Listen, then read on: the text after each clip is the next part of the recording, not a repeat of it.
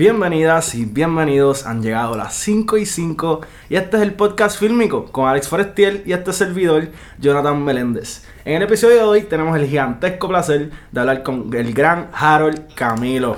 Mira, wow, déjate sentir. Dímelo, Corillo, dímelo. Bueno, Saludos papi. a todos. Primer- primero que nada, vamos, vamos a preséntate. ¿Quién eres? ¿De dónde eres?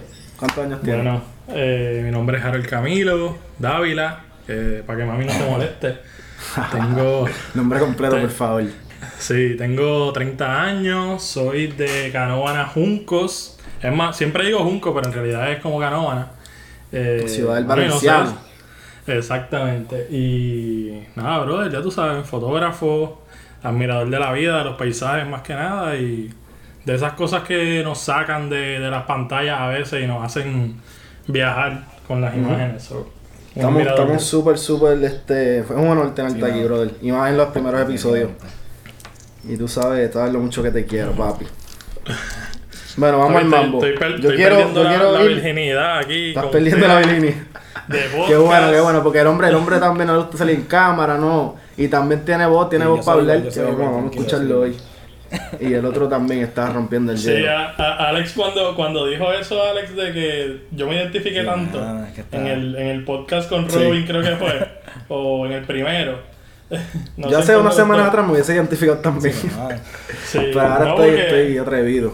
Ya no me Yo soy súper social eh, cuando estoy de frente con la gente, pero no Sí, sé, papo, en las redes sociales, en las Sí, redes sociales y eso así como que soy más tímido.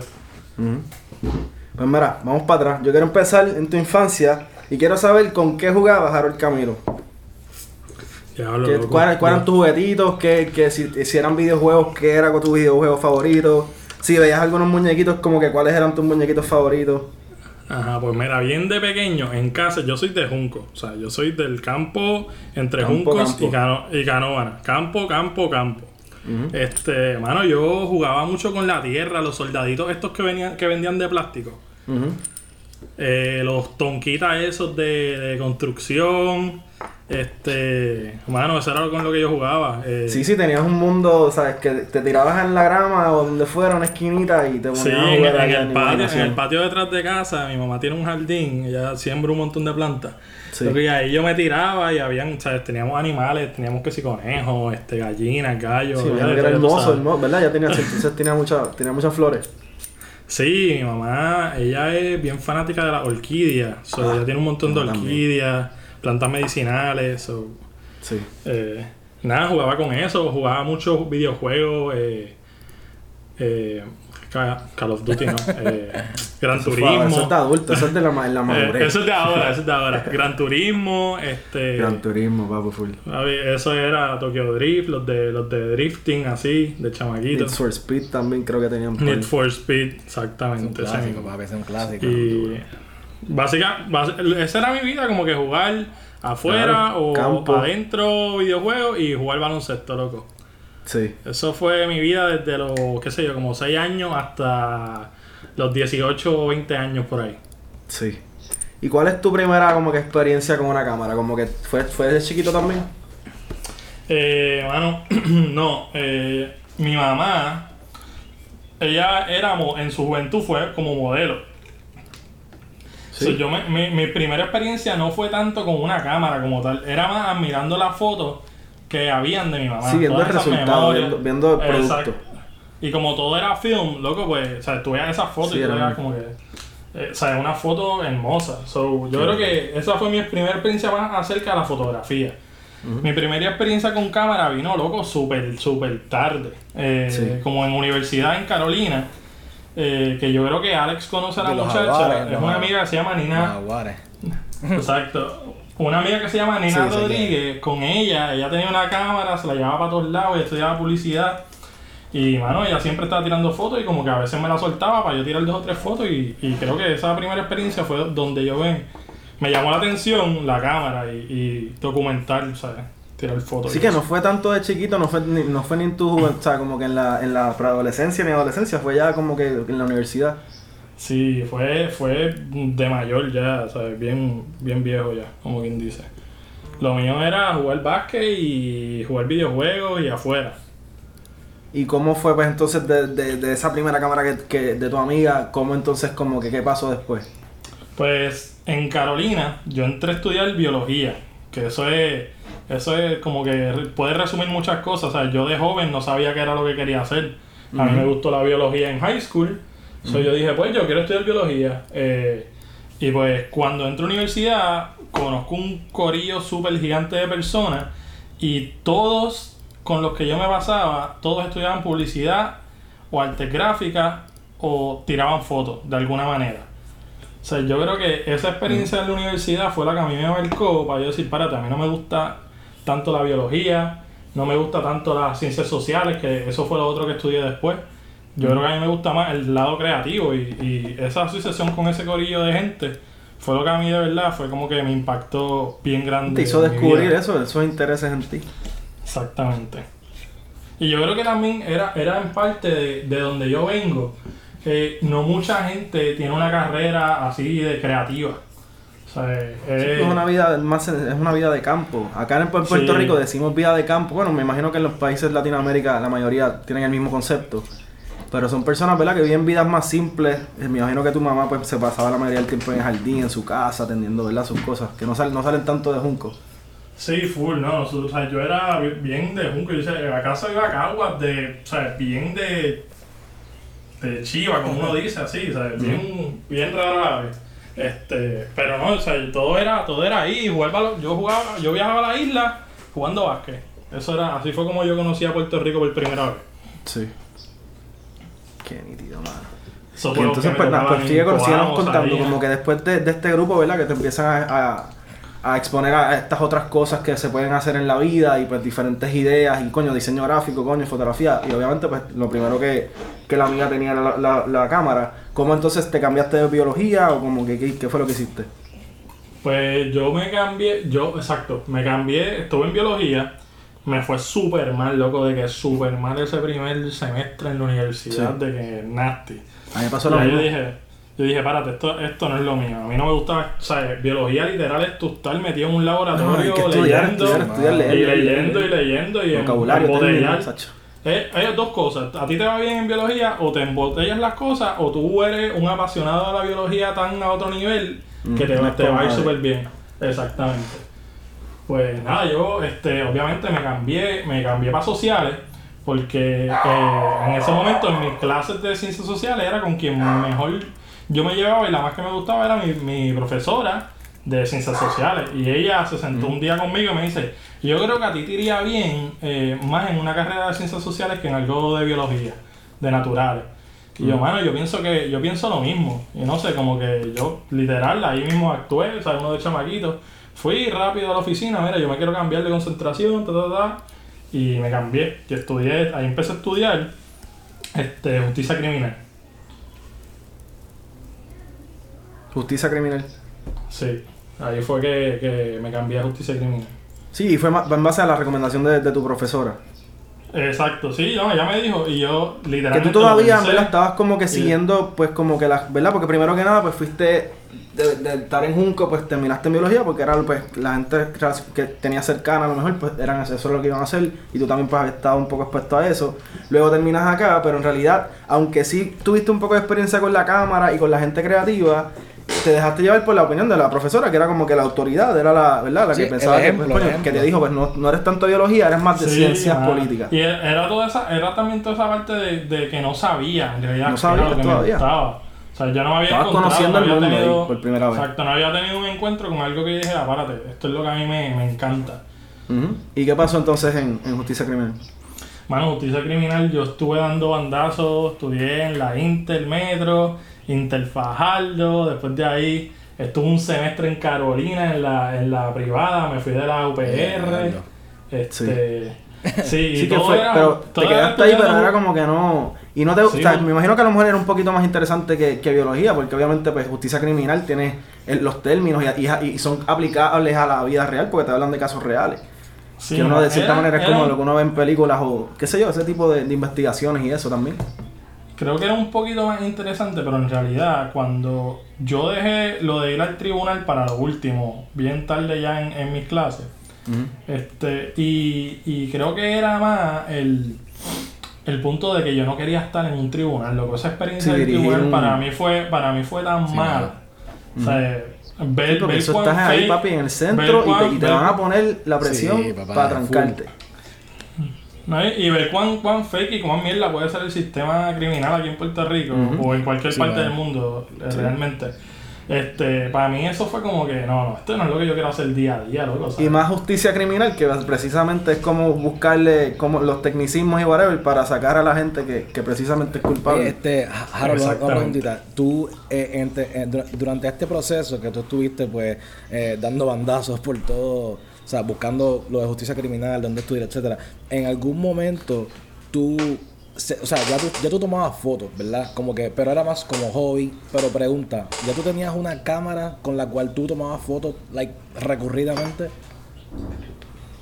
No, loco. No, yo no tuve cámara. Yo no tuve cámara hasta un año antes de yo empezar a trabajar freelance. Ok, ok. Vamos a llegar ahí, pero todavía no, todavía no. no. Espérate, ¿qué pasó en justicia criminal? Sí, pues, dale. ¿Qué pasó en justicia criminal? Pues, hermano, justicia criminal, yo fracasé el primer semestre de nuevo. Lo que yo hacía era, o sea, me, me iba a janguear, me iba para la playa. En ese, en ese Sí, es tiempo que en verdad gustaba- unos chamaquitos acá, en verdad. Y, y- y si estás estudiando algo que en verdad no te apasiona, eso es lo que haces. Ujú. Me gustaba el surfing, so me iba para la playa. Pero nada, de eso no, nos estamos desviando. Entonces, nada, yo me cambio, me, me empecé a trabajar. Tu- comencé un trabajo, trabajaba en la industria de los planes médicos. eh, y yo estaba en el trabajo y por las noches estudiaba. Pero cuando yo llegaba a la universidad, yo no sentía las ganas de, ah, yo quiero estudiar esto. O sea, yo iba más con el, con el, con esta cuestión de cumplir. Ah, tengo que cumplir con mami, tengo que cumplir con la beca, porque yo, yo cogí beca por, porque mi papá es veterano. Y era como mucha gente se de- puede identificar con eso. Sí, y, y era ese- esa cuestión más de cumplir con, con, ¿sabes? con los estudios y que mi mamá estuviera orgullosa de que yo estudié algo y que iba a ser successful si estudiaba. Ese el, el sueño claro. ese. So, Sí, no, la Ah, vista de antes de la sociedad, que esa era la forma de llegar al éxito, era estudiando. y, y, no es lo, y no es que digo que, que, que tú estudies, no es que te va a llevar al éxito, porque sí pienso que sería la manera correcta de hacer las cosas. Lo que pasa es que por lo menos para mí no se me dio así y pues, ¿sabes? Siempre, siempre tenía el pensamiento de que si no estudiaba no iba a poder hacer Sí, sí. nada. Es que Oye, la- en, en nuestro momento de ir a la universidad tampoco había tanta opción como ahora de cursos online, 20 chaviendas que, ¿sabes? Que no necesariamente, como que hoy en día hay formas de, de uno aprender cosas que le gustan sin necesariamente Sí, ¿no? Y- y, estudiarlas. y- y- y además... Este, pero yo me acuerdo yo también mi tiempo, que era más o menos tu edad también, me imagino la de Alex también, que pues no teníamos estas opciones, en verdad era lo que había, era como que uno chequeaba el, el currículo de la universidad y en verdad, pues mira, biología, me imagino que fue algo así Sí, también. mano, pero lo que pasa que Que biología fue lo más que te llamó la atención al principio, porque no Lo conocías que lo pasa es que también recuerda que esto, esto es dictado por la sociedad, ¿me entiendes? O sea, la, la, la, so- la sociedad desde, mano, a siglos y siglos te dicta de que si tú no estudias eres un fracasado o no vas a llegar a nada, ¿me entiendes? So, básicamente lo, like, la- la- el gobierno, la- las la- las empresas privadas, todos se, se lucran de estas cosas, ¿me entiendes? So, pero, pero, Sí, no, y cuando, y cuando tú lo vives desde que sé, desde una burbuja que, que no hay muchos casos Exacto. exitosos. O sea, cuando estás en una burbuja que, que es como, a veces es más lo negativo que lo positivo, eh, pues, o sea, por lo menos mi mamá quería asegurarse de que yo fuera alguien, o de que, ah, tú tienes que tener un diploma porque yo quiero que a ti te vaya bien en la vida, yo no quiero que tú termines como claro, fulano claro. Ese, es el sueño, ese es el sueño de todo padre, que su hijo por lo menos se gradúe, ¿me entiendes? Y pues, eche, eche, eche hacia adelante por su cuenta propia, ¿me entiendes? Exactamente. Bueno, te- y entonces justicia criminal, vamos a terminar ese capítulo. Eh, pues nada, justicia criminal, el, el punto es que yo seguí trabajando en esta industria de los planes médicos y ahí luego de eso tuve, eh, tuve una relación con una chica que ella es eh, artista gráfico, ella es fotógrafa. Ok. Ok. Ella no, ella no lo practica, eh, la fotografía como business, o entiendo que al momento no, pero lo hace como hobby. Y ella está todo el tiempo, la, su arte gráfica depende de la fotografía que ella toma, porque ella, de sus fotos, ella pues tiene sus artes que las vende y todo esto. So, eh, entre ese junte con, con ella y eh, yo empecé a irme por ahí por, por la isla. Como es, con esta con esta cuestión de, ah, yo quiero aprender Puerto Rico, yo quiero saber Puerto Rico. Y en ese momento, pues obviamente yo estoy, estoy ganando dinero, tengo ya mi, mi dinerito para irme por ahí, a quedarme en lugares y tú Claro, sabes, claro. pues. no, como que me voy, me, me, me voy con ella, me voy, me voy para ir por Puerto Rico y estoy con el teléfono y yo puedo tomar fotos full, ¿sabes? Con el teléfono y a compartir en Instagram, pa, a compartir en Instagram. Después de ahí, eh, conozco a... Y de ahí, mala que lo interrumpa, de ahí cuando, sabes, cuando tú estabas tomando estas fotos dentro de tu conciencia, tú decías, coño, son fotos lindas, como que estoy tirando fotos lindas. Sí, no, como que yo, yo las tomaba y, y yo se las enseñaba y decía como que, ah, esto no es por nada, pero esto como Así que lo se ve bien. reconocías, no era como que Sí, simplemente yo- tiraba, mira, fui aquí a la, la- eh, porque hay gente que sí que hace eso, o sea, que, que van al sitio, Sí, tiran sí. la foto y la ponen y ya, sin hacer nada, sin... No, y, Sí, no, yo, yo me ponía, yo me ponía que si con la, para ese tiempo estaba Visco, yo creo que súper empezando. como con tres Este, filtros, como con tres y filtros. con los mismos filtros, con, con los mismos filtros de Instagram, loco, yo me ponía ahí, ya tú sabes, eh, la saturación en El 200. jefe, Papi, uno- yo el usaba mucho así, jefe, el el. HF. Pues nada, como que No, con esa, yo, yo, en realidad, al principio, esto es un- una historia por lo menos para mí es súper graciosa. Yo bajo Instagram a todas estas porque yo pienso que Instagram es una aplicación de editar fotos. Que actually, que actually yo seguro que al principio se vendía tenía filtro. Al principio se vendía como que era un lugar donde tú posteabas Sí. tu foto y le ponías un filtro bufiado. ¿Entiendes? Pues, Sí, pues yo vine que a aprender hacía de era- disco sí, mucho exacto, después. Yo lo que hacía, yo lo que hacía era que yo cogía Instagram, pap, tiraba la foto, le ponía un filtro, la posteaba y cuando la posteaba, la foto se me grababa en mi cámara roll. So yo era que yo la estaba Claro, grabando en mi cámara roll. Pero en realidad yo estaba así, yo estaba posteando ahí en Mira. Instagram, o sea, Sí, sí. fotos que yo Entonces, editaba. una, pregunta, este, en ese momento que tú empezaste a hacer eso, empezaste a ver like buen feedback de la gente, como que mira, tus fotos están nítidas, mano, como que qué sé yo, o sea, la gente hablando sobre eso. Oh, No, no, o sea, es como que no- en realidad no, porque yo, yo lo hablaba más con, con, con mi pareja en ese momento, yo lo hablaba como que, ah, mira, eh, esta fotito como que, ¿qué tú piensas? Y ahí ella, me- ella me daba crítica. Y me imagino que también Instagram estaba sí, por eso empezando, ¿no? Instagram quizás no estaba tan- Sí, Instagram estaba de que Que tú entraste bien, te- súper- tú, tú ese Harold Camilo apareció en Instagram, mira, los primeros meses o años Sí, de... yo, yo creo que eso fue como finales 2013, 2014, Wow, algo wow, así, sí. en realidad ni, ni recuerdo. Ujú. Sí, fue por, fue por ahí, para ese tiempo. Este, nada, pero está Instagram primero, yo uso app, porque me perdí en el timeline, yo uso app para postear las fotos que me tomaba, que tomaba, creyendo que, que, ¿sabes? que, las que las estaba grabando en mi cámara roll para mí, pero era en realidad que las estaba posteando. Y después es que estoy en la relación con esta chica. Ahí yo tengo un amigo que yo hace mucho tiempo no veía del básquet. Él es de Junco también, él se llama Carlos Calderón. Y con Cano, este, con Cano, loco, yo me eh, él, yo veía que él posteaba fotos de Puerto Rico, de unos lugares, unas cascadas, este, unos ríos hermosos, que si los atardeceres. Y yo decía, coño, o sea, como que le- o sea, en un momento le escribí y yo como que, mano, Cano, que, que cool que es todo eso que tú estás haciendo. Me dice, sí, mano, como que, ah, quiero conocer a Puerto Rico, salir del aburrimiento, de no, no estar haciendo nada. Pues yo creo que en ese momento él como que había tenido una lección del baloncesto y pues estaba como que ya, ya tú sabes, eh, tirándose los viajecitos para hacer, para matar tiempo. Este, y nada, como que conecto con él y al mismo tiempo también está este chamaco en Instagram, que él fue como que el primero que yo conocí que, que usaba Instagram como una herramienta de inspirar a la gente a viajar. Y es Fernando Samalo, Ah, sí, sí, eh, que para ese tiempo era, para ese tiempo él era Simon Birch. Y yo pues yo, yo, yo, yo, ¿quién diablos es este personaje Simon Birch? que toma unas fotos de, se toma unas fotos tan brutales en los ríos, que si la muchacha por aquí, que si el muchacho por allá, y, y como que, o sea, su fotografía me, me inspiró un montón, a, obviamente, a, a yo irme por ahí, nada. Como que un día me junto con Cano, nos vamos por ahí, super cool, y eso despertó la llama de diablo. Esto está bien cabrón, yo quiero hacer esto, yo quiero conocer a Puerto Rico, irme por ahí de trip.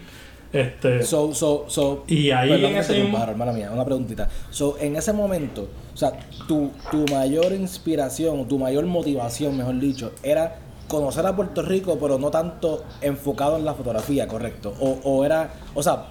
Sí, no.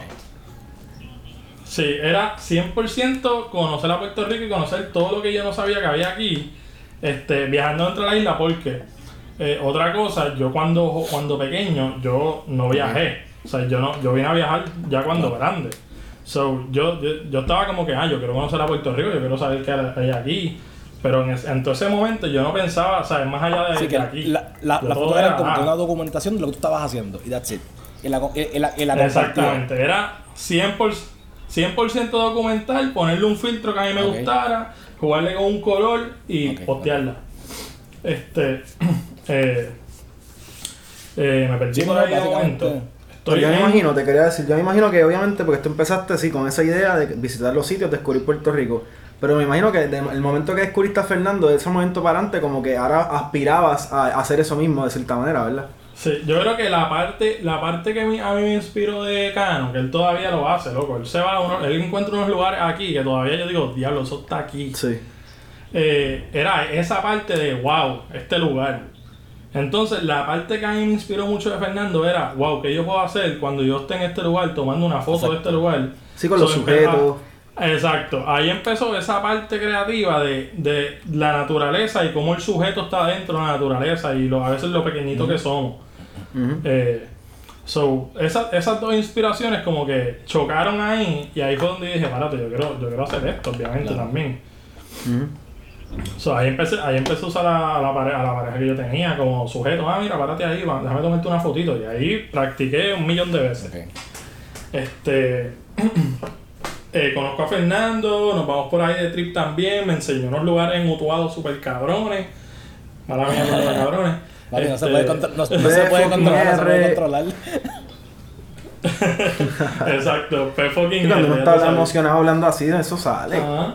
Pues, pues me enseñó unos lugares en Utuado que dije, diablo, loco, estos lugares que es la que hay. O sea, yo, yo me repetía eso y de camino, ponle, imagínate. Yo guiando de Utuado para Sidra y de Sidra para Junco, pensando en ya lo que yo acabo de ver aquí en fucking Puerto Rico. Aquí en P fucking R. Este. Nada, y como que todas esas cosas en ese momento inspira, me inspiraron tanto que yo lo que hacía literal era yo trabajaba. A veces en, en ese trabajo que yo tenía, yo tenía mucha flexibilidad. En realidad no la tenía, pero la cogía. Este, tenía mucha flexibilidad de yo hacer con el tiempo libre que me sobraba para hacer lo que yo quisiera. Yo estaba en un full time, pues yo tenía que ir a ponchar por la mañana, ir a ponchar por la tarde, pero en ese entremedio yo a, a veces tenía horas libres porque ya había completado mi trabajo, era por cuota. So, nada, yo me iba, o sea, le escribía a Cano, le escribía a, a Fernando o a mi ex, ah, mira, ¿qué vas a hacer hoy? Vamos para tal lugar. Y obviamente yo trabajaba en Cagua, o sea, yo buscaba todos los lugares cerca de Cagua. Y pues en, ahí fue donde realmente yo estaba como que full de que quiero tirar, conocer y tirar fotos con el celular y postear. So, Y ahí, Ah, pues ahí yo acabo de, de meterme en tu Instagram hasta abajo, hasta ya, el final. sabes que ahora, creo que no mira, queda ahí ahora todo. mismo yo iba a decir, todo el mundo, Los todo el mundo tiene un challenge de bajar hasta el Instagram de Harold hasta el final. Mano, te ves, te ves jovencito, jovencito, ahí sin la barba, de que parece otro, parece, parece un español. No, yo, yo, yo borré un montón de fotos que conste, yo borré un montón. Sí, no, pero, pero en verdad veo, veo al principio siempre. Los ríos siempre, los camping, Sí, era, este, los era sujetos todo. siempre. Y los La saturación. Sí. Pero como quiera había un, ah, o sea, hay saturación, pero yo he visto cosas peores, ¿sabes? Al principio cuando uno empieza, Sí, ¿sabes? Man, yo creo que yo Loco, mismo loco, tengo unos yo, contrastes loco, exagerados. Si tú ves mis fotos, loco, te, te, te mueres. Pero to- todas esas fotos del principio era celular, ya tú sabes que eso Sí, sí, era. Y con el iPhone, ¿cuál era el iPhone ese? Como el, no sé, como el Fue el 5. primero, el iPhone que era. 5. Ajá, por ahí. So. Mira, pues Vamos a- vamos, a brincar un poquito, ya, ya, vamos, ok, ya, ya de por sí pues empieza todo esto, cuando em- llega la cámara, cuando dice voy a comprar una cámara. La cámara. Bueno, la cámara llega. Deja ver cómo, cómo fue que sucedió esto. Yo estoy, eh, tengo, sigo con el, tra- Jonathan, estás ahí, ¿verdad? Sí. Ok, sigo con el trabajo este en los planes médicos. eh, y ya yo estaba tirando fotos súper con el celular, todo el tiempo con el celular. Este, en, en un momento a mí me invitaron para una, una agencia, nos invitó a mí, estaba Baby Church, eh, Dani, estaba Fernando, eh, había un corillo. Esta agencia me envía, me, me invita para un Instamit. Y era quedarnos en un hotel en Rincón y documentar, o sea, documentar lo que via- los lugares que fuéramos en. Rincón o alrededor de Rincón para eh, exponer el lado oeste de la isla. Ok. Ok. So, eh, eh, en esa parte ahí del viaje, ahí yo digo, párate, ¿sabes? Yo estoy en un viaje aquí, o sea, en ese momento, wow, me estoy quedando en un hotel por Instagram y por la fotografía. Dame un break, Corillo, déjame chequear la, la cámara. Ok. Bueno, tuvimos una leve interrupción, pero ahora seguimos con, con la historia de Harold en el Instamit que tuvo en el oeste. Cuéntanos, Harold. Pues, pues estoy en Instameet con el corrido, o sea, con mi corrido de amigos. eh, ahí está, ahí estaba Baby y Carlito. Carlito es un amigo de Baby que ellos tenían, entre los dos, ellos tienen una compañía que se llamaba En Todo. Este era el corillo que estaba tirando las fotos de todos los paris por ahí. Este, y pues ellos eran los que estaban documentando el viaje de nosotros en fotografía y en video. Ok. So, yo, con- yo estoy con el, con el corrido de amigos míos que todos usábamos celular, que ahí está Danny Green, este, estaba eh, Rey, estaba Fernando, hay un corrido ahí, tú sabes, todos nosotros con celulares, GoPro, etcétera. Pero ahí en ese, en el viaje, cuando yo veo este, al corillo, a Baby Church y a Carlitos, yo como que en todo el viaje estaba preguntándole cosas de cámara, van, preguntándole cosas de cámara, porque ya yo sabía que yo quería eventualmente comprarme una cámara. No, y si ya te habías invitado a esto, esto te gusta, o sea, eso, eso le gusta a cualquiera y uno quiere más de eso. eso también querías elevar un poco tu arte, me imagino. Sí, full. Nada, el punto es que tenemos este viaje de los Instagramers y estamos documentando y qué sé yo qué. Y con este corrido de la agencia yo me llevo súper bien, Carmen Portela. Yo me llevo súper bien con ella, conectamos súper cool. Este, y con, con Iri y con Mónica, que eran las que trabajan con ella o trabajan. Este, y pues nada, como que pasamos el viaje, la pasamos súper brutal, un montón de fotos, documentamos y, y la posteamos, etcétera. Después de eso yo vuelvo para mi trabajo y ya en mi trabajo yo estaba con esa espina de que, mano, yo no quiero hacer esto, yo no quiero estar aquí, ¿sabes? Yo me sentía ya tan abrumado de estar en un trabajo que yo no hacía nada creativamente, no me, no me, no veía que yo podía crecer en la compañía. Este, ¿sabes? Como que no veía oportunidades reales de hacer ese trabajo, aunque yo estaba cobrando bien para la edad que yo tenía. Yo no, veía, yo no lo veía como una oportunidad a, a algo que yo que me, que me iba a Sí, resultar a- positivo para mi me imagino que, que ella estaba un poco envuelto en esto, en esta motivación de lo de documentar Puerto Rico, tomar fotos, etcétera. Y me imagino que era No, todos los weekends. Fabi, yo estaba de, yo estaba de casco, ¿no? Loco, en ese momento, en ese momento se, se volvió tan intenso que yo del trabajo, lo que te dije ahorita, yo del trabajo, si terminaba a las 9, 10 de la mañana, me iba para un río, loco. Yo llamaba, mira, ¿qué hace hoy? Vamos para tal lado. Va, me iba para un río, no sé, ponle que si estoy en, en ahí bonito de momento, me iba para un río por allá del, del área central.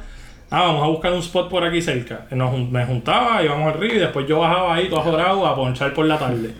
O sea, llegó ese punto de, de que estaba a lo loco en el trabajo.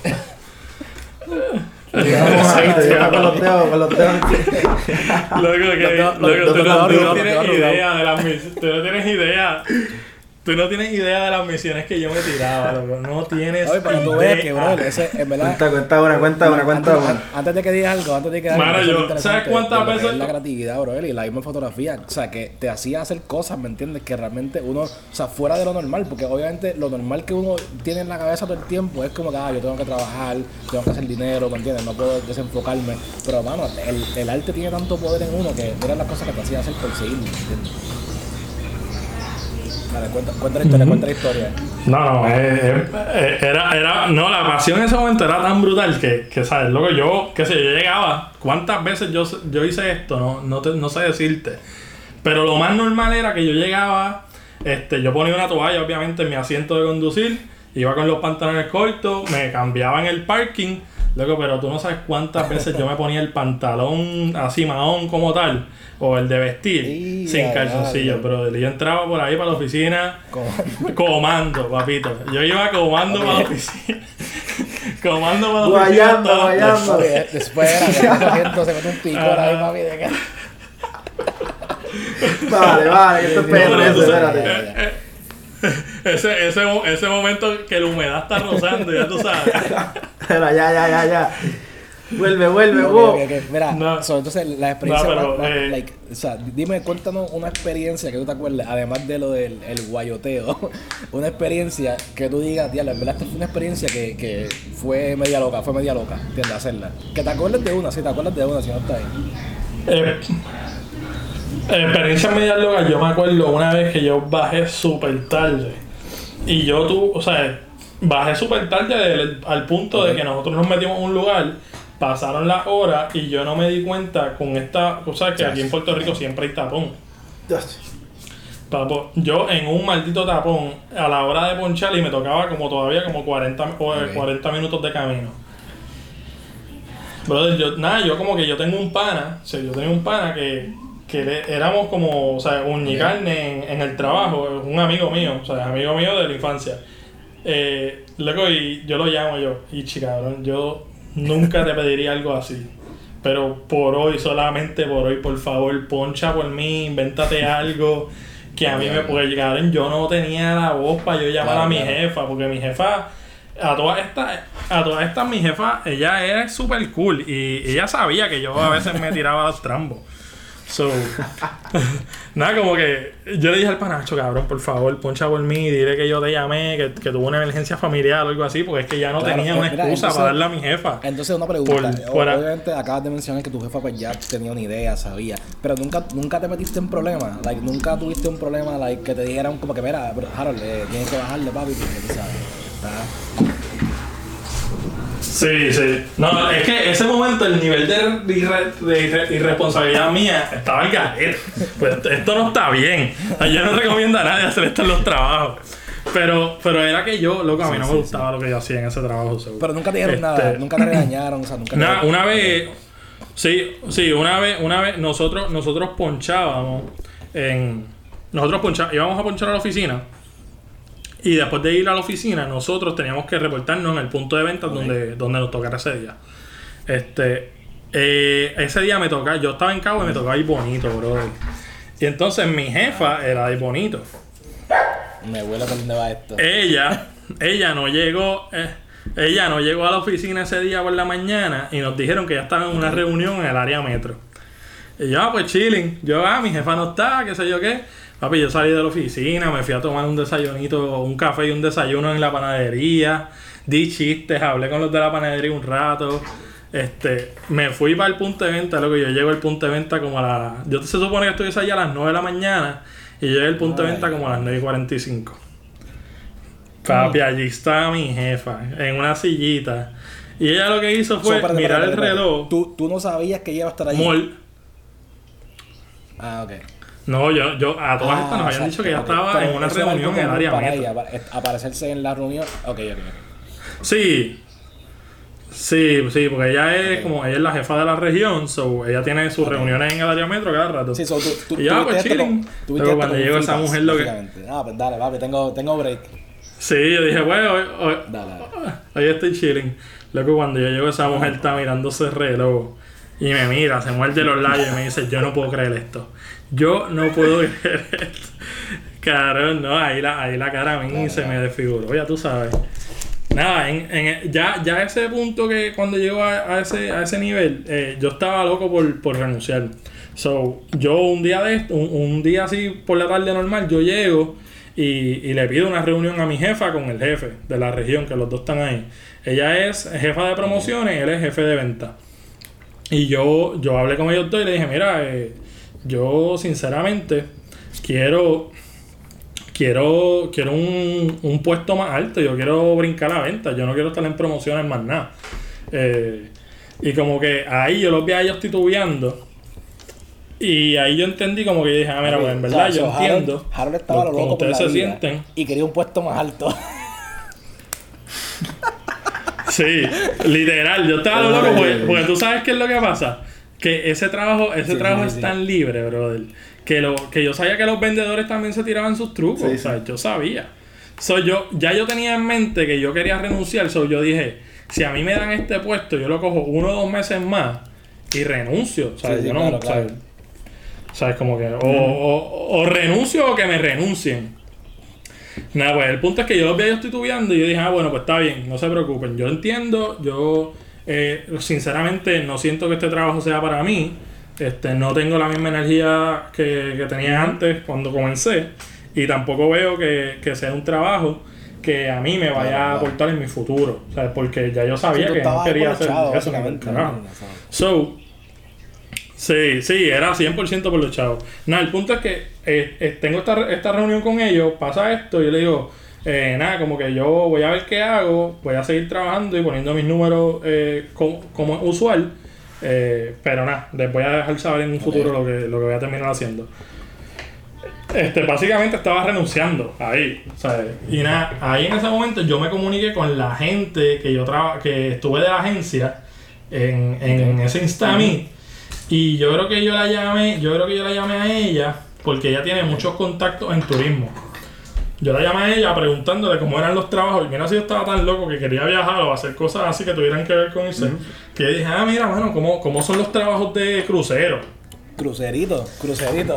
O sea, yo estaba buscando un trabajo en un, cru- en un crucero. Y nada, ella me dice como que, ah, pero ¿qué tú estás pescando? Y yo, mano, que nada, estoy aquí cansado de lo que estoy haciendo, no me gusta. Y ella me dice, mano, pues yo creo que nosotros podemos tener un puesto que a ti maybe te interese. Y yo, no, pues, ¿sabes? Si, si lo vas a tener, ma- o sea, me avisa y en realidad, pues sí, lo, lo tomo en consideración. Creo que como a los dos días ella me llama para decirme, mira, eh, ven, tú puedes venir tal día, tal hora, eh, para una entrevista Ay, de content creator. Y yo, pues claro, sí, seguro. y yo, pues claro, sí, sí, full, seguro. Nada, voy a la entrevista, qué sé yo qué. Y ya como que ahí me, me hacen preguntas, ah, mira, ¿y tú sabes editar video? Y yo, sí. Y, tú sabes tomar fotos con cámara. Y yo, sí, pero yo no tenía idea de tomar fotos con cámara. O sea, yo tenía, yo tenía una composición ahí más o menos, Sí, pero una composición o sea, te- ojo, más no artística porque Exactamente, o sea, yo no sabía nada de cámara, brother. Nada, y como que ahí nada, y tuve la, la entrevista, yo pienso que me fue bien. Yo, yo creo que fue más porque yo le caía bien a Sí, eres ella. cool, y ella me dio el trabajo. No te por- persona, yo no te Yo- cariño. Yo creo que ella me dio el trabajo más porque yo le caí bien que, que porque en realidad es lo que dijo en la entrevista.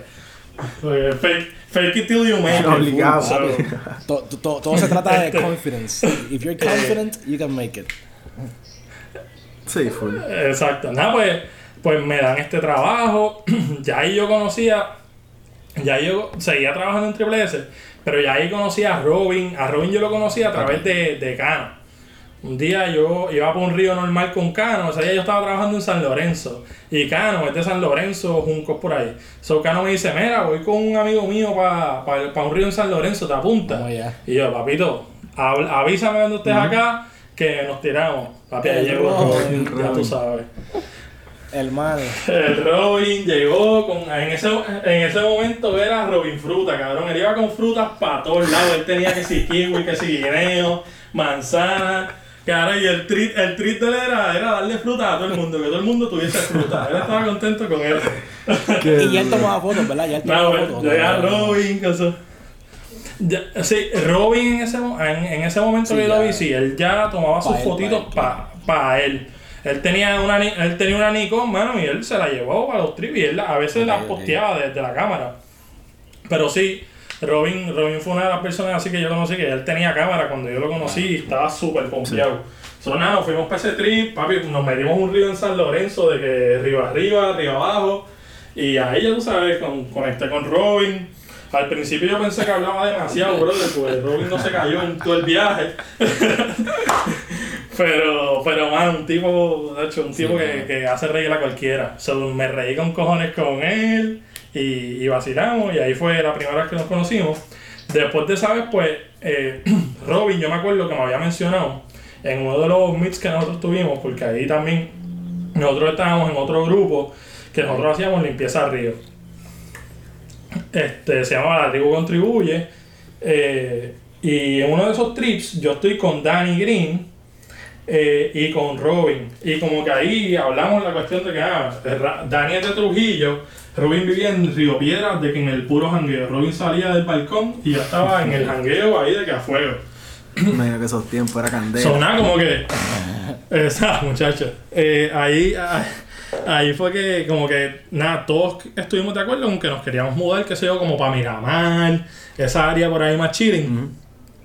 Y pues ah, en ese mismo momento pasa lo de la agencia, papá, estoy dando mucha lata ya, pero eh, cuando pasó lo de la agencia, pues yo estuve trabajando en Ok. Triple S como un mes más.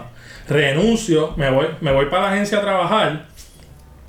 Y ahí, eh, ahí hablo con Robin, le digo, mira, yo estoy ready para mudarme ya, estoy trabajando aquí al lado. Como que ahí Green también se apompió y nada, nos mudamos juntos. Estábamos Danny Green, Robin y yo eh, viviendo juntos, ya tú sabes, eso era los fines de semana para irnos por ahí a tirar fotos. Y, y, y en ese momento, que es a lo que voy, yo viviendo con los muchachos, ahí yo dije, espérate, yo estoy trabajando en una agencia y depende de la fotografía, pues yo me tengo que comprar una stop, cámara. Stop, stop, Entonces, Ahí- tú trabajando con la agencia, ¿cómo tú hacías contenido con el celular? Pues yo empecé haciéndolo con el celular, pero después la agencia, rápido. Ellos ya me habían hablado. Sí, ya ellos me habían hablado en ese momento que ellos iban a tener, que ellos iban a comprar una cámara. Eh, ah, pues perfecto. Pues el, el fotógrafo que yo usaba para sus cosas, pues le recomendó una Sony, una Sony, Ajá. una RX de esa, la primera, yo Sí, creo que es la primera RX la que salió. chiquita. Este. La chiquita esa que tiene el zoom, pues le recomendó esa, pero en ese momento le estaba usando la Sony Alpha, la 1. Sí, sí, vamos. So, nada, el punto es que me llego a la agencia, yo me dan esa cámara, yo practiqué con esa cámara. ¿sabes? Yo no sé, yo tiraba una foto allá a lo loco, yo lo ponía en automático.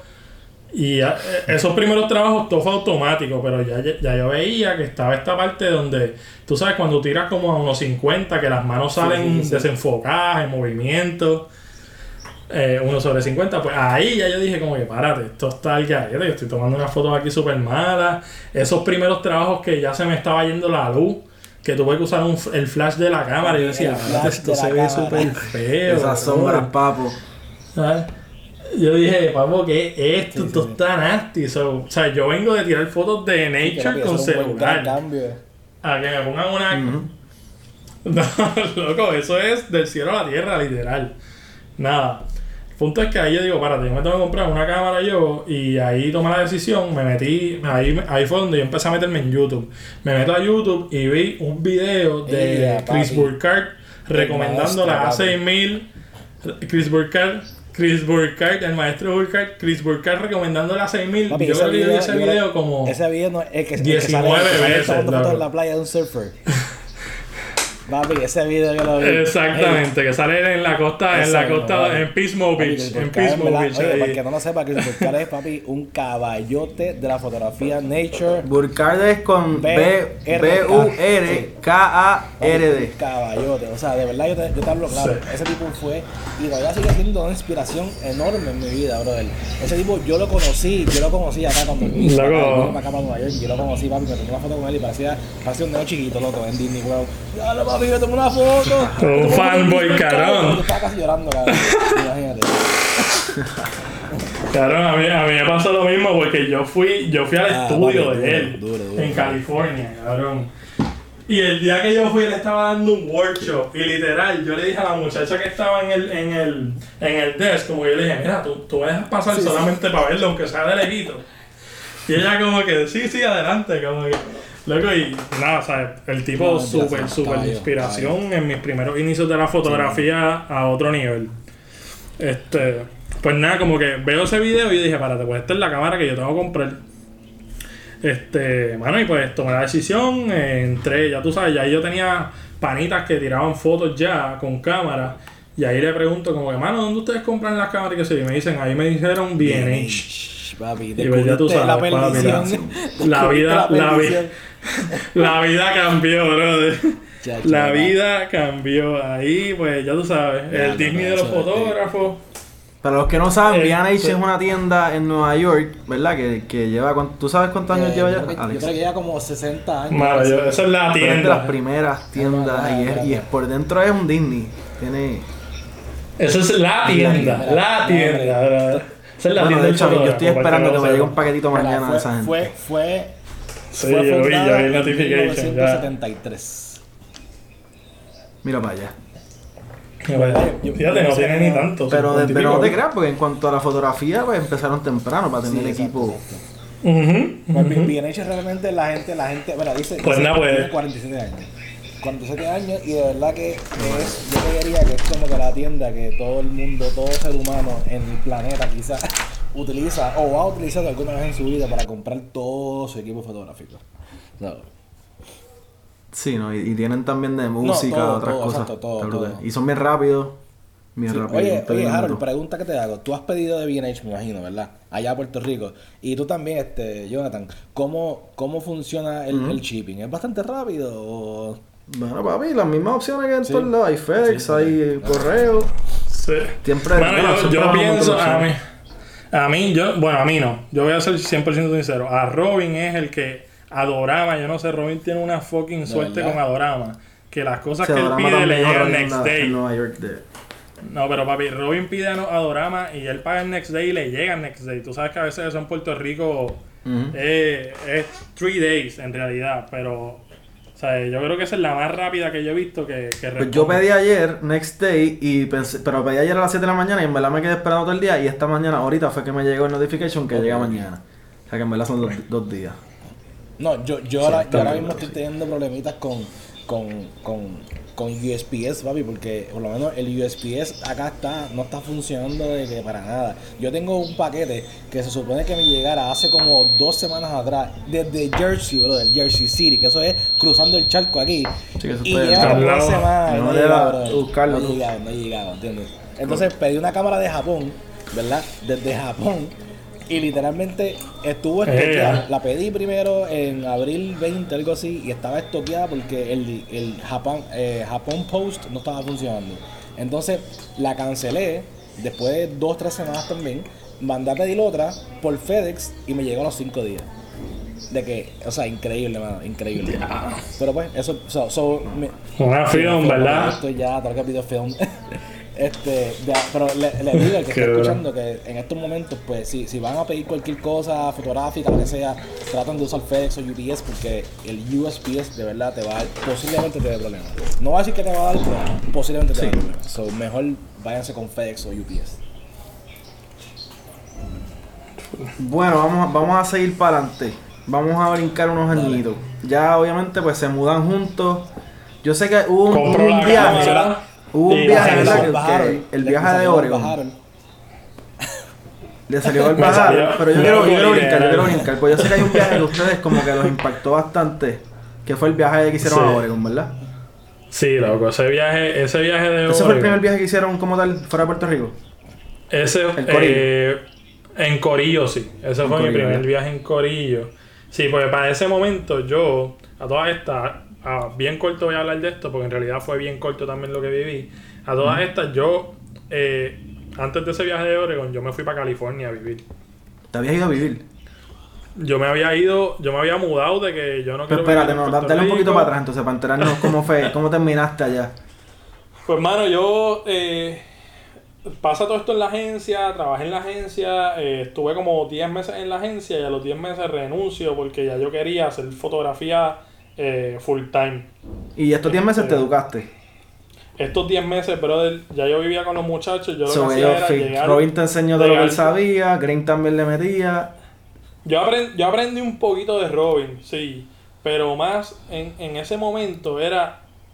Yo aprendí mucho de Skillshare, de YouTube Skillshare. y, mano, de los workshops que yo consiguiera en Reddit. Yo me metía a Reddit y yo buscaba workshops a lo loco, eh, eh, traficando workshops en las redes.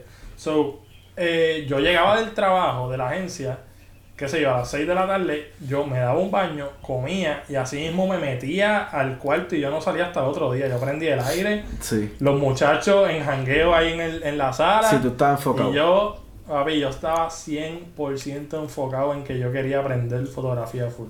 Ujú. Pasa esto como al año, de, o sea, cuando pasa lo de la agencia, qué sé yo qué, yo dije, no, párate, yo quiero, yo quiero tener una experiencia de trabajo este, afuera, sea, como que yo dije, tenía un sueño y dije, párate, esta- es- ¿dónde es el sueño? ¿Dónde es que todo el mundo, los creativos van? Dame un segundito, Corillo. Que tengo que ponerlo del timer para asegurarme que esté bien. Sí. Eh, ¿Dónde es que todos los creativos, dónde es que todo, eh, vuelvo, ¿Dónde- me mudo a California y ahí ya yo tenía en mente que yo quería mudarme porque yo quería ya, sea, vivir otra cosa. Y dije, ¿dónde es que los creativos que toman fotos, que trabajan en cine, dónde es que ellos van? Y yo dije, papi, pues voy para Los Ángeles. Yo quiero ir a California con ese sueño de que la industria ya me, vaya, me va a poner en otro nivel, yo voy a aprender un montón. Nada, pues me mudé para Los Ángeles, llego allá, tenía una amiga que vivía allá y le escribí un día, mira, eh, tú tienes roommate o algo así que tú estás haciendo y me dice, no, pero si te interesa, vente. Y yo, ¿qué? Y me escribió así mismo, y yo, pues dale. Pues eh, le dije, pues dame un momentito, te, te voy a llamar después. La llamé y le dije, mira, eh, renuncié acá, eh, quiero irme quiero, quiero irme para allá, que es la que hay. Esa es la, Laura Alemán. Y, nada, y, y Laura como que me dice, ah, pues Ya lo, vente. panita. Me fui para allá, me voy con Laura para allá. Sí, loco, Sí, Laura es súper, súper cool. Y nada, me fui para allá, estuve como, loco, yo estuve como cuatro meses viviendo en California. Pero lo gracioso de esto es que yo tengo otro pana allá que estaba en el norte de California. Yo llego a, a LA, estoy como dos semanas con Laura, o, o maybe como una semana y par de días, y me llama este pana mío y me dice, mira, ¿qué tú haces? Y yo, pues nada, aquí en, en California. Me dice, ¿tú quieres trabajo? Y yo, pues, hermano, yo ahora mismo no tengo trabajo, so, si aparece un trabajo lo cojo. Papi me dice, pues dale, te tienes que montar en un bus y llegar aquí mañana mínimo por la noche. Papi, norte de California, casi Portland, casi Oregon. Y yo estoy en LA, papo. Yo cogí un bus de como fucking 18 Dia- horas. brother. Yo iba a decir que pens- pensaba que eran como 8 horas. No, 18, papi. No, en verdad, eh, en verdad yo no sé si fueron 8 o Ok, 12 o un qué. montón, Yo sé que sentí que eran como largo, bien largo. 18. yo sentí que eran como Lo, 18. lo cogí muy literal, lo cogí muy literal. So- este, no, en verdad fue bien largo el viaje. so, no, no sé en realidad cuánto, no me acuerdo cuánto fue. Nada, eh, trabajo allá, papi, estoy en el norte de California y todo, y o sea, estoy viviendo todas estas cosas, viendo todo esto, los redwoods, todas estas cosas que yo veía en Instagram, porque a todo esto, Instagram era la inspiración de mi fotografía. A mí lo que me gusta y lo que me llama más de toda la fotografía es el, el paisaje. So, nada, como que eh, yo me fui para allá específicamente para vivir de la fotografía, los paisajes y obviamente trabajar. Me voy para allá, estoy en los Redwoods y yo dije, puñeta, o sea, con razón esta gente tiene unas fotos tan cabronas todo el tiempo. Si ellos están en un carro del agua al lado, eh, Y California guiando- tiene de todo. loco, guiando, qué sé yo, 3, 4 horas de cada lado a cada lado y tomando fotos, si es tan bello todo, qué carajo. Este, nada, ahí vuelvo a LA, eh, eh, después de trabajar con el pana mío, vuelve a LA y yo estoy en LA y yo digo, eh, me empiezan a caer trabajitos, trabajitos que me llegaban por amigos que conocí allá y me recomendaban en estudios y cosas allá, que si videos musicales, eh, anuncios que estaban grabando, cosas, cositas así pequeñas, que no era nada con, con la licencia que usan allá los que trabajan en cine. Papi, cuando yo vi que, qué sé yo, que, que un Uber me salía en 100 pesos yendo desde donde yo vivía hasta el estudio y viral. Y dije, párate, aquí hay que tener carro, yo vine para acá sin, sin los ahorros necesarios. Como que, o sea, estaban todas esas, todas esas, todos esos revoluces ahí, ahí pasando de que todo era bien caro en LA. O sea, mucho más caro que, que en Puerto Rico, la renta. Sí, que la realidad te dio, un, te dio un cantazo en la cara. Me dio, papi, me dio una bofetada. Yo que iba con, ah, este, con este pensamiento de sí, yo voy a trabajar, le voy a meter, me ir bien cabrón. Que obviamente sí, yo creo que se aguantaba un año, que es lo mínimo que cuando uno se muda debería aguantar en cualquier lado que va. Este, pues me hubiese ido bien, pero yo estando allá, a mí me llama eh, Miguelito. eh, y, y Miguelito, como que, ah, mano, ¿qué haces? ¿Estás bien? ¿Qué sé yo qué? Yo sí. eh, tengo, tengo ahí pensando porque eh, una amiga, Amy Figueroa, que ya vive en New York ahora, una amiga me invitó para un viaje, no sé si ir porque está ahí al lado. Este, y ahí viene Miguelito y dice, ¿qué? ¿Para dónde? Y yo, pues, mano, me invitó para, para Portland. Y me dice, párate, yo me apunto. Y yo, ¿qué? Y yo dije, pues bueno, si Miguel se apunta, ya está Amy. Ahí Robin se apuntó también, Green se apuntó. Boom. Y pues, mano, o sea, montamos el viaje, nos fuimos para allá.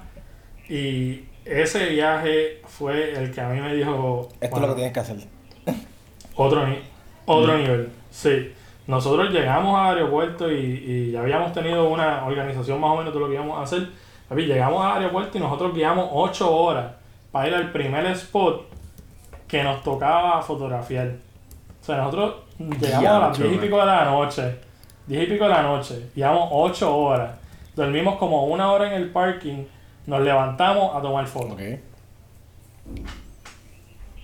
Y para mí, esas experiencias así que, que yo viví con los muchachos como tal viajando, fue como que. Sí, porque compartieron esa adrenalina y ese, esa, eso, eso de por sí, de llegar y hacer Yo eso. creo que, yo creo que fue, fue lo mismo que ustedes vivieron también cuando Y a la viajaron hace poco. sí, eso fue otra cosa.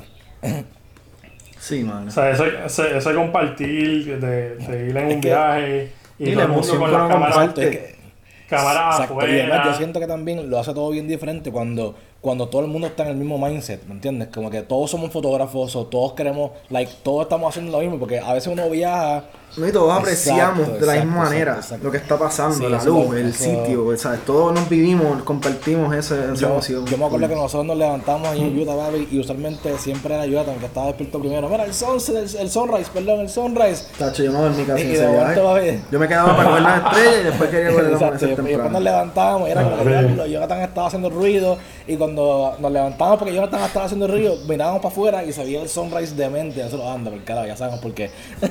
Sí, un par de veces. Yo- lo- bueno, un día en particular lo cogieron Sí, gracias a no, que, papi. de que el, el ruido que Sí, hice sí, para que sí, se levantara. Yo creo que yo, yo creo que yo me compartí un poquito de, de Sí, eso. sí, sí, sí, yo eso que, Sí, que vivieron. Me pasó, me pasó que yo tuve una experiencia parecida con, con ustedes, que fue acampando en Joshua Tree, brother, en California. ¿Sabes, Sí. que eso, ¿Sabes que eso es un desierto? Y yo por la noche, ah, vamos a tirar fotos de las estrellas, papi, cuando ese frío del desierto Mm. se tiró. Nos atacó de momento una tormenta de viento de estas, loco. Sí. Yo decía, ¿qué carajo? Y bueno, yo me metí el bulto mío, yo saqué todo lo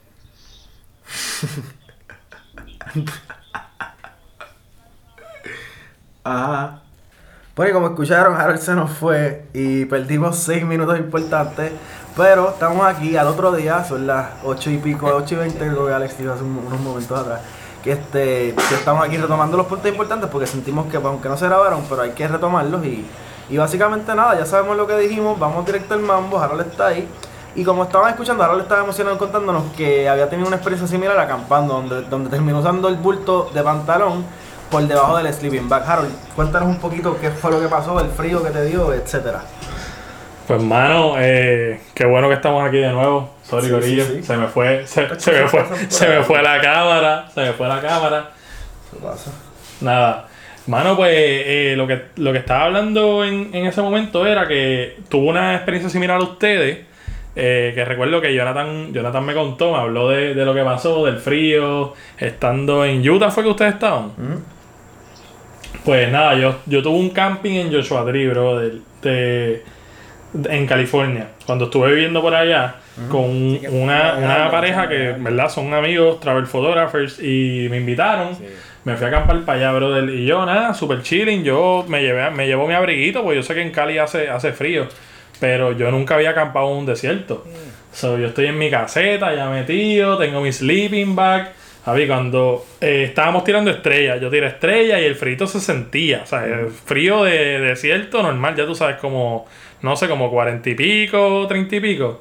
Brother, pero. Ajá, Sí, pero. pero va, eh, va eso- bajando, iba bajando, ¿verdad? Papi, como a las 11, 12 de la noche, yo estoy en mi caseta metido, ready para dormir. Papo, se ha pegado una ventolera. Era como una. Yo, yo, le- yo siempre que lo cuento, yo digo que es una tormenta de viento. Porque yo no sé, yo no sé cómo explicar esto. Y esa caseta se meneaba del agua al lado. El frío que entraba. Yo sentía que la caseta iba a ir volando y con todo y con que yo estaba allá adentro. Y tú sabes que yo soy pesadito. Sí, sí. Este, Sí, no, pero eso nada, una chiringa con ese viento. Ah, pues, yo eh, tenía tanto frío que yo cogí dentro del sleeping bag, yo saqué todas las cosas que estaban dentro de mi bulto.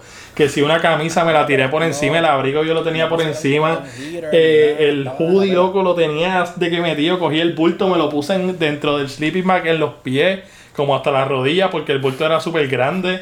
Ah, Y, brother, un frío de que estúpido, de que yo no aguantaba. Yo, yo lo que Yo te vi por mi vida, yo eso, eso lo contaremos otro episodio, pero me pasó, me pasó, sé lo que es. Loco, yo lo que quería, yo lo que quería era que saliera el sol. Yo lo que quería era que pasara el otro día Sí, para que saliera sí, el sí, sol. confía. I know the feeling.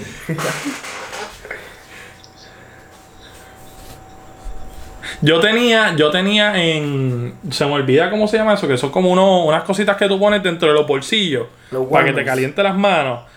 Papi, pues yo tenía los, unos warmers. Tenía solamente un pal y yo, obviamente lo usé. Yo estaba ahí de que. eh, ya tú sabes, temblando y con mis warmers ahí encendidos. Ay. Bueno, mira, pues vamos, vamos a retomar otro de los puntos que se nos fue también, porque estabas contando, obviamente, pues que estabas en California y que este viaje, pues el- lo del viaje de Oregon, porque estábamos hablando también del viaje de Oregon- que fue de los primeros viajes en Corillo, este, y esto, esto pasó estando en, en, en California, ¿verdad? Eh, sí, yo, bueno, no, pero sí. Yo eh, planificamos el viaje yo estando en California, pero cuando nos fuimos yo salí de aquí de Puerto Rico. Nosotros, yo, ya yo estaba en Puerto Rico, ya ya, estaba en aquí. Puerto Rico. Ah, pues vamos Sí, a retomar ya eso. yo- ¿Qué fue lo que pasó?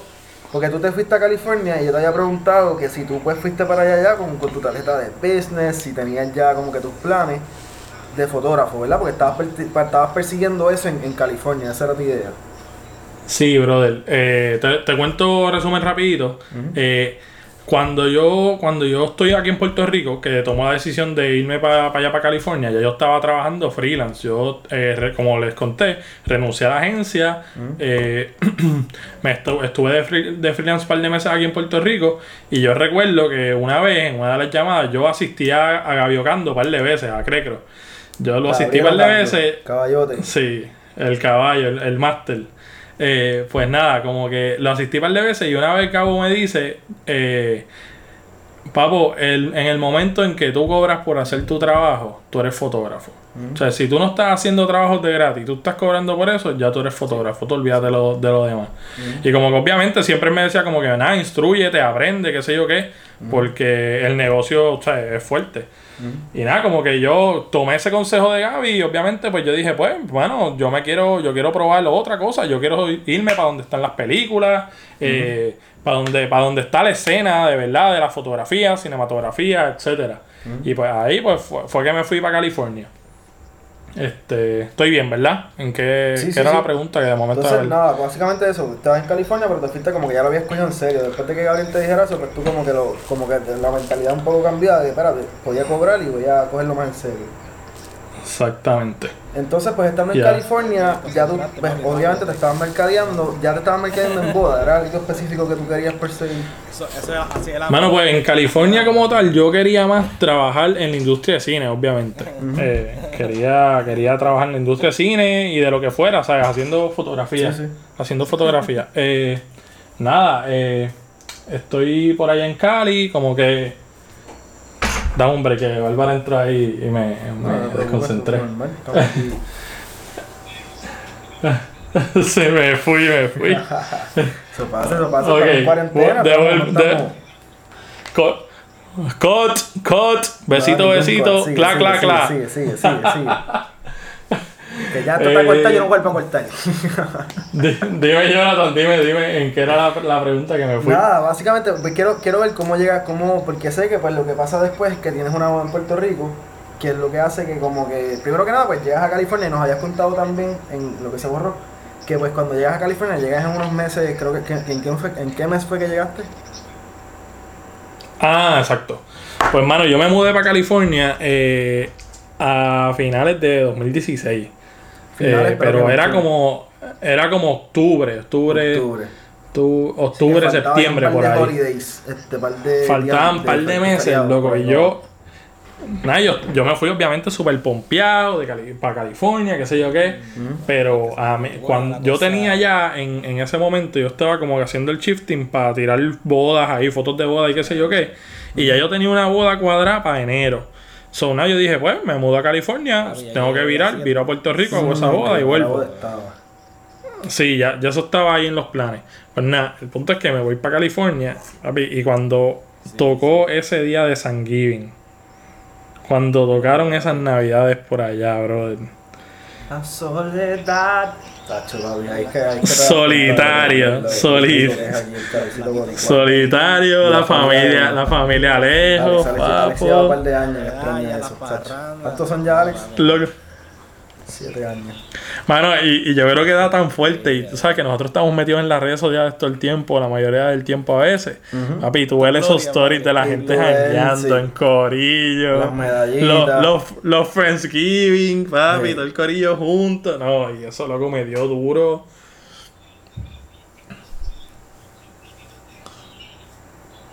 La musiquita, la musiquita. Sí, loco, todo, loco, todo, loco. A mí, a mí, sinceramente, yo no soy amante de la medalla. Y allá en California, de momento, yo no sé quién apareció con una medalla, papi. Yo me di una medalla y yo decía, Es que eso es diablo, brother. Papi, yo veía la gloria, literal, o sea, la gloria, nada. eh, eh, pero por allá, mano, hice buenas amistades, conecté con un corillo por allá, eh, que ese fue el problema también. No fue, fue bueno, pero fue como el problema que yo estaba con un corillo que estaba haciendo música. Y pues yo podía hacer fotografía con ellos, pero no tenía nadie así fotógrafo con quien yo conectara bien brutal.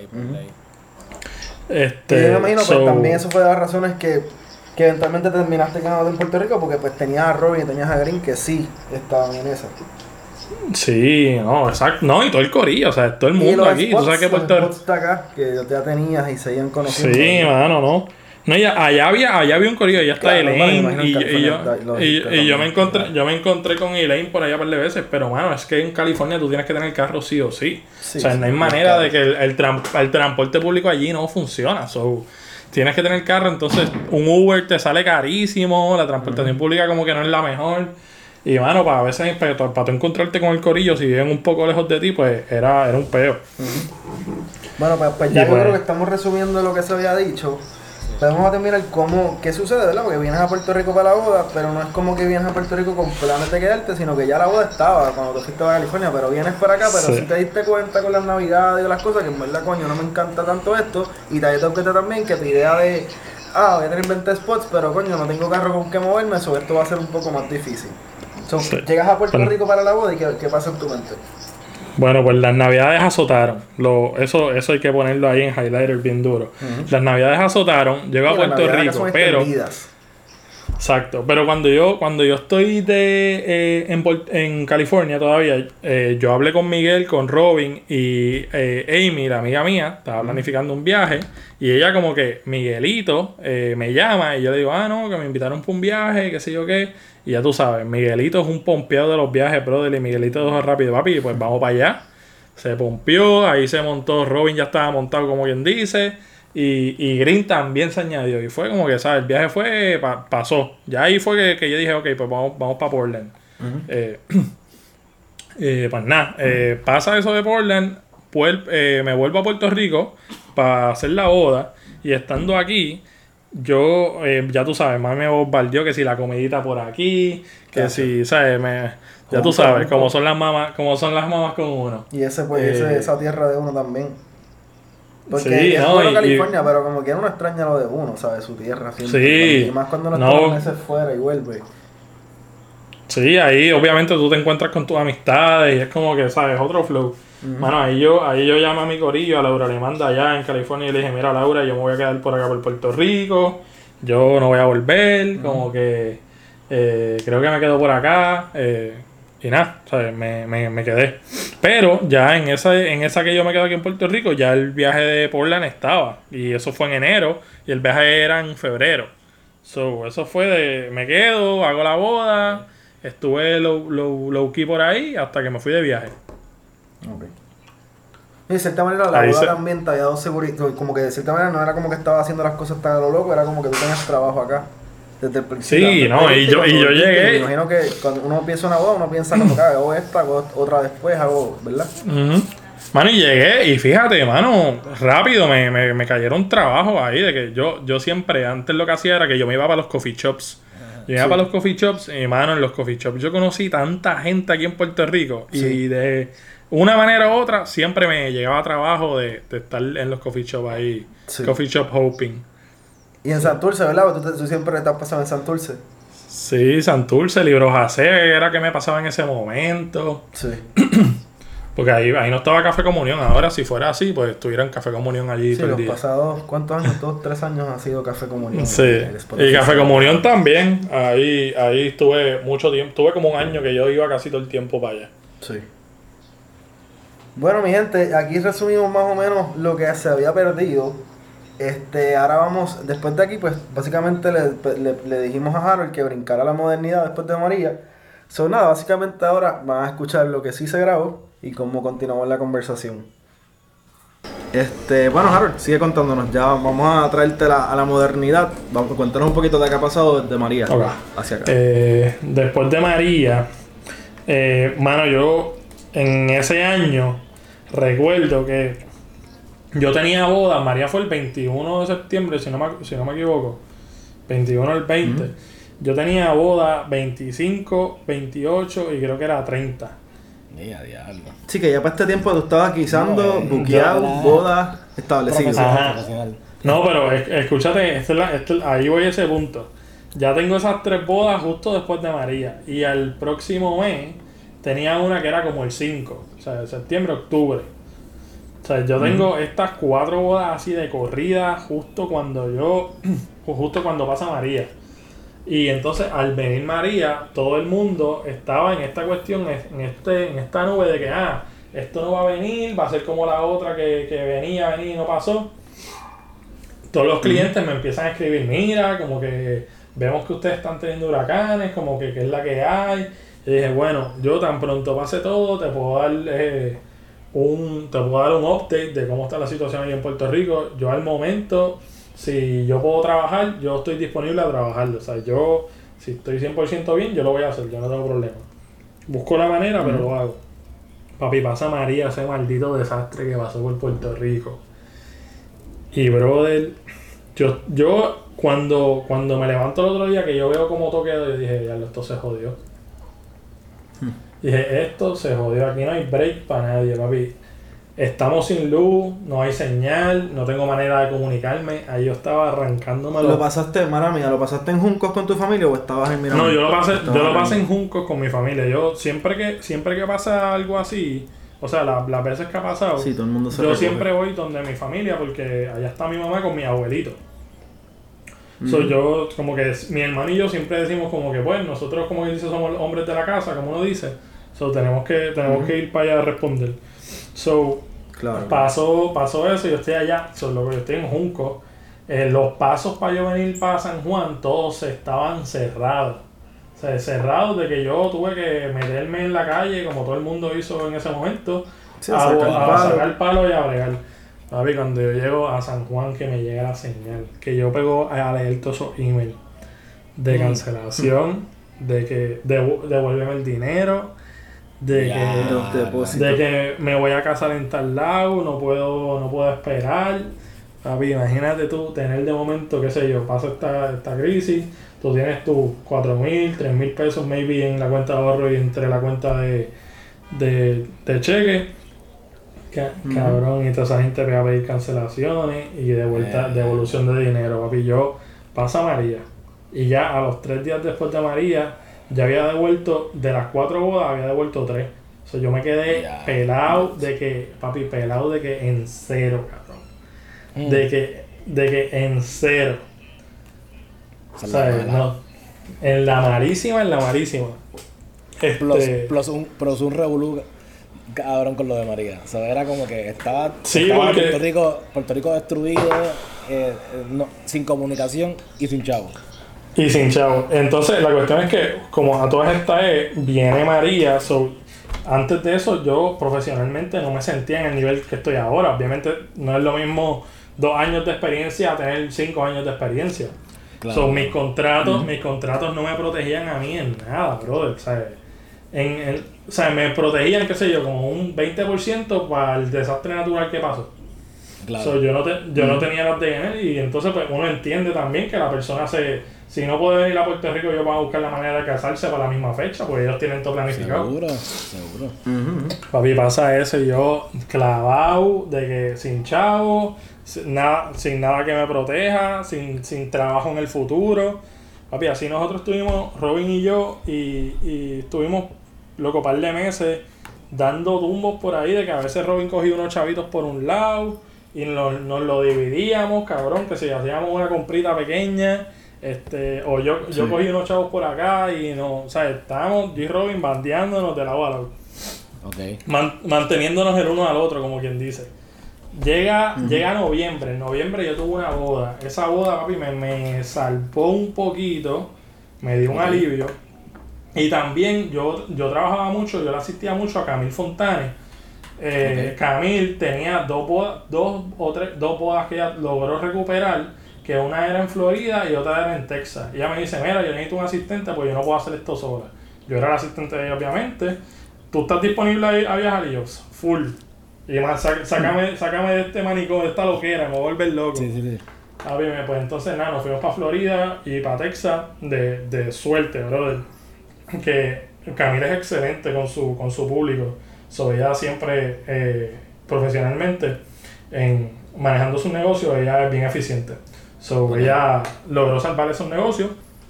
Fuimos, hicimos las bodas, viramos para acá. di- eh, yo viro para acá, eso fue en noviembre también. Viro para acá diciembre. eh, eh, estaba en la misma, sobreviviendo hasta que nos sale el trabajo ese de Absolute. Nos salió ese trabajo, brother. Y después de ese trabajo, por ir para abajo, lo que vino fue una bendición que yo todavía no me explico. Wow. Ha sido el año que más yo he trabajado en mi vida. Fue el año que yo eh, estaba trabajando a tal punto, a tal nivel, que el estrés apoderó de mí y me salió una calva. Y todo. Sí, yo me acuerdo que ese año fue Mira, cambiado. Sí, bueno. ¿cuánto, ¿cuánto tiempo pasó desde María hasta que llegaste a ese momento de, de mucho trabajo? Pues, mano, pa- María pasó en septiembre, en enero ya nosotros estábamos produciendo. Bueno, Jonathan, ¿cuándo fue que nosotros fuimos a Cuba juntos? Eso fue como en febrero. Eso fue ese año después de María, ¿no? Sí, fue el año después. Pues. Porque nosotros sí, sí. Pues ya en febrero nosotros dijimos, ah, vámonos para Cuba. Sí, ya estaban guisando y dijimos, vamos a viajar, Sí. fíjate. Sí, bueno, brother, ese, ese año nosotros fuimos a Cuba, fuimos, yo fui a Bali, Yeah, Yo- yeah, ¿Verdad? o sea, New York también me tiré un viajecito para allá, que, que eso a veces ni cuenta, pues es una extensión de Puerto Rico, pero sí. Sí, sí, sí. Este, Sí, pero Pero se van chavos, Ahí. chavos. ahí conocí, ahí conocí a Bárbara también, no papi, ese año estuvo, ya Ah, tú sabes. wow. Ese Épico. año, eh, ese año fue, te lo digo, después de haberla pasado tan mal, de a veces, qué sé yo, no tener chavos ni para fucking comer, Ajá. este, que haya pasado esa bendición de tener un montón de trabajo. Sí, to- Eh, todo cae en su lugar, todo cae en su lugar. Loco, sí, y fue como un alivio también creativamente porque eh, estábamos trabajando, pero había que hacer un balance y el balance en ese momento era viajar para mí, ¿sabes? Poder ver est- Sí, sí, estos sí. lugares de nuevo, reconectar con la fotografía de landscape porque ya lo había dejado de hacer, porque estaba trabajando un montón de cosas comerciales o eventos, ¿sabes? Que, que dejé esa base, que es lo que a mí me, me encanta, que es mi fuerte para mí, que es lo que a mí me encanta. Claro. So, no sé, para mí ese, ese resumen de, de después de María fue muchas bendiciones después de haberla pasado bien mal. Ah, mano, qué bueno. Y yo creo que una bendición que mencionaste ahí, escucho un nombrecito por ahí. La señorita Bárbara. Barbie, la Vamos, Barbie. vamos a, vamos a ese capítulo ahora. Vamos a ese capítulo, que es el capítulo en que está. Y que, ha- que han creado un montón de cosas juntas y ustedes... Los prises, los bueno, prises. cuéntanos, cuéntanos. Sí, estamos vendiendo. Eso venimos, eso Estamos venimos. vendiendo ¿Cómo, cómo surge ese romance? ¿Cómo surge ese romance? Mano, pues eh, ese romance eh, es bien funny, pues a mí no me gusta contarle esta historia, yo- no me gusta contarla yo. A Bárbara le encanta, pues Sí, sí. Te, la risa, toca pero- hacerlo. Te toca Pero me toca, me, toca te hacerlo. aquí te toca. Pues, mano, curiosamente, un, un- uno de esos días que, bueno, no, no voy a, no voy a dar mucho, mucha excusa, pero Sí, no, no, no, no muchos detalles. Sí, sí, sí. uno de esos días que uno está como que suelto, pues le escribí un, un mensaje a Bárbara un día. ¿Se eh, conocían y, mano, o no se conocían? Ma- eh, no nos conocíamos, ella nos seguimos porque una ex, room, ex roommate de ella eh, me seguía y un día ellas hicieron un live y yo comenté como, qué sé yo, algo y ella ahí como que le dijo a Bárbara que me siguiera y etcétera. Ok, ok. Nada, pues eh, yo le escribo a Bárbara un día, le escribí una loquera y ella me ignoró. ella me puso el corazoncito y me pichó. Y yo dije, Ok. diablo. Nada, yo dejé que pasaran como seis meses. So, cuando ya yo sabía que iba para Bali, yo, yo había visto que ella había ido a Bali. So, yo le escribí como que, mira, como espero que estés bien, yo voy para Bali, ¿qué tú crees? Este, me puedes decir lugares, recomiéndame lugares, que es la que hay. Y ahí ella me dice como que, ah, mira, eh, yo voy para Puerto Rico eh, en estos días, ya ya estaba más haciendo más el blog. Eh, yo voy para Puerto Rico para estos días, qué sé yo, vamos a reunirnos y, y hablamos y te cuento un poquito. Y yo, ah, pues perfecto. Luego, el punto es que de esa conversación salió, ah, vamos a hacer un shooting, nos vamos de road trip. Ok. Ahí yo le digo, mira, pues el único día que yo puedo hacer esto es el 28. Yo puedo, pero los otros días los tengo comprometidos. So, una, la, ella me dice, pues dale, me busca al aeropuerto. Y yo como que, ¿qué? O sea, Ea. nosotros no nos conocíamos. Ella me dice, búscame al aeropuerto, vamos a tirar fotos y vámonos por ahí. Yo, pues dale. Luego la busco al aeropuerto.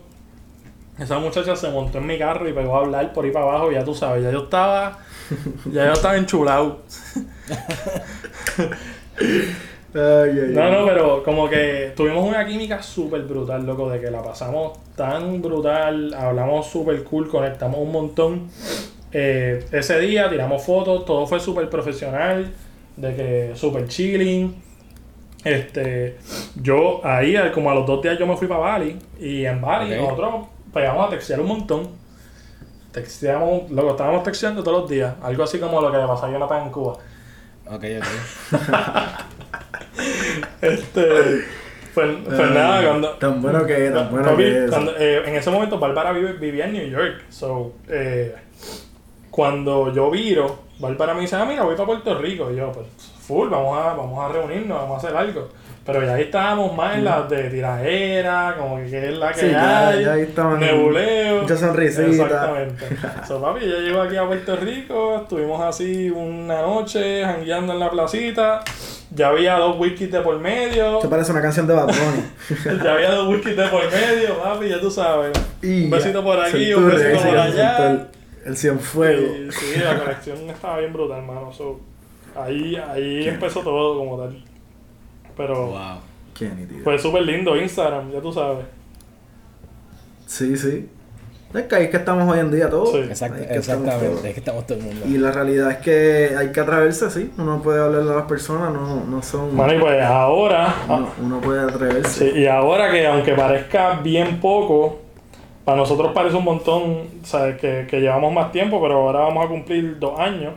So, Ujú. Eh, pero eh, Son par, son sí, par. bueno, hemos vivido un montón de cosas bien cool.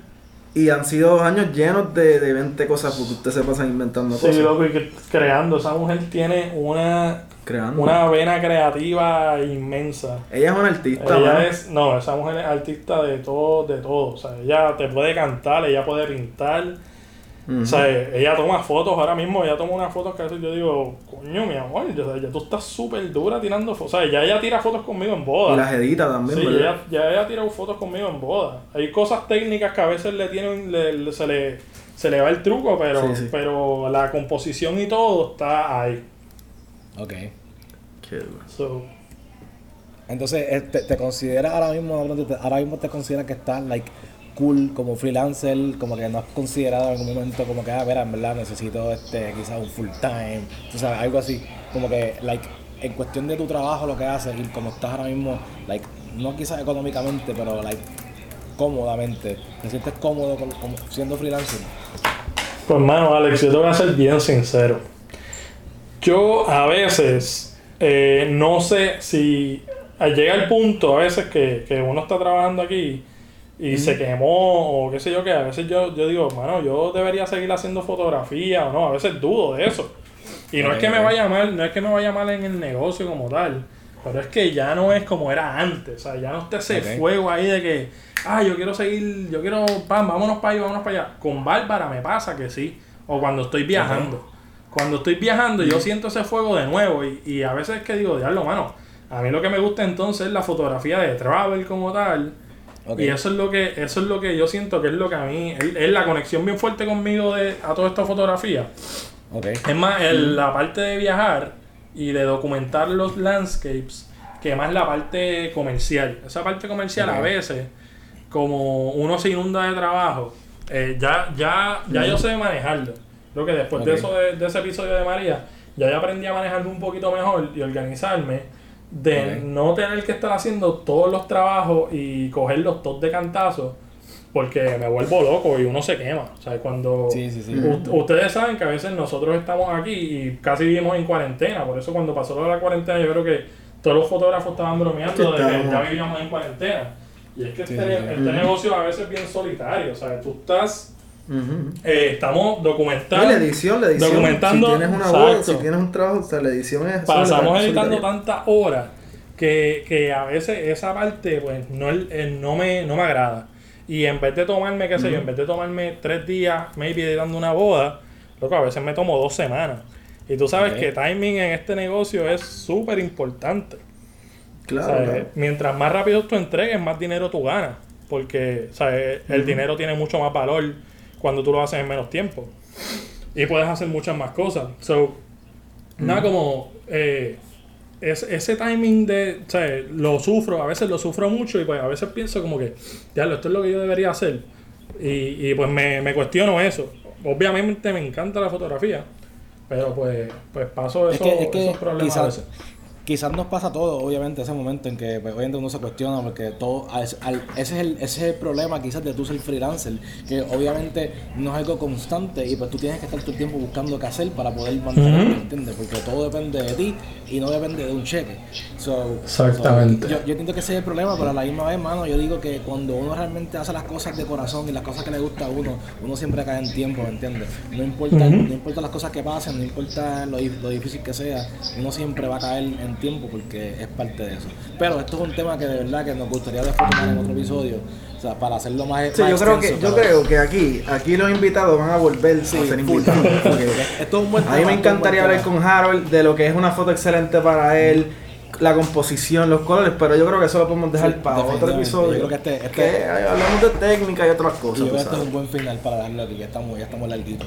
Sí, sí, yo quiero que, ya ver si Harold se motiva a dar un mensaje inspirador Sí, ahí a esos sí, jóvenes de que nos están escuchando. Bueno, pues a todo el, cor- a todo el corillo que está empezando, creo que lo- el mensaje inicial más si viene de la parte mía, que es la parte donde no estudiaste fotografía en una universidad. Eh, mano, creo que es bien importante centrarse en el negocio que quieren hacer en el futuro. eh, tratar de evitar ese jangueo intenso que a veces nosotros los jóvenes inevita- inevitablemente lo hacemos. Pero tratar La presión de grupo, Ajá. no quiere ser parte del corrido. Aprender de business y administración de empresas para mí es, loco, eso es súper esencial en este negocio. Ahorrar mínimo 10 mil dólares si quieres ser freelance. Yo sé que suena bien, a veces suena fuerte, por lo menos eh, para la mayoría de las personas aquí viviendo en Puerto Rico. Pero si, si tú puedes trabajar freelance y tener esa cuentita de ahorro, ir subiéndola por lo menos 10 mil dólares por si pasa cualquier pandemia como estamos viviendo ahora mismo. Eh, por si, si tienes un accidente, que a veces nosotros no tenemos estos seguros médicos ni, Ajá. ni- ni esas cosas. O sea, tener eso por, por cualquier emergencia que pase, que a veces no sabemos qué es lo que puede pasar de un día a otro. So, Para mí creo que, que eso, eso es una, un consejo bien importante que a mí me lo dieron, pero en realidad no me lo dieron tan directo como debería ser. Como que, mira, cabrón, sí tienes que tener fucking mínimo 5 mil, 10 mil pesos en tu cuenta. Eh, deja de janguear tanto, concéntrate más si Ujú. esto es de lo que tú quieres vivir. Porque parte del jangueo, lo que a mí me pasó era que yo jangueaba, me levantaba el otro día a las 10, 11 de la mañana, pero ya tenía que editar una foto y tenía que entregarla a las 3 de la tarde o a las 12 del Sí, mediodía. claro. Ujú. O sea, ya tenía 3 horas de, de tardanza ahí. So. No, y ya le pierde el gusto, el trabajo, se vuelve trabajo. full. Ah. Sí, a veces, a veces entonces uno, uno queda mal, ¿sabes? Porque pues, en vez de entregar la foto, que sé, yo, ahora mismo yo salgo de un trabajo, de un evento, si salgo a las 12 de la noche, 1 de la mañana, yo llego a casa, yo me pongo a editar la foto y ya la foto la persona la tiene a las 8 de la mañana en el email.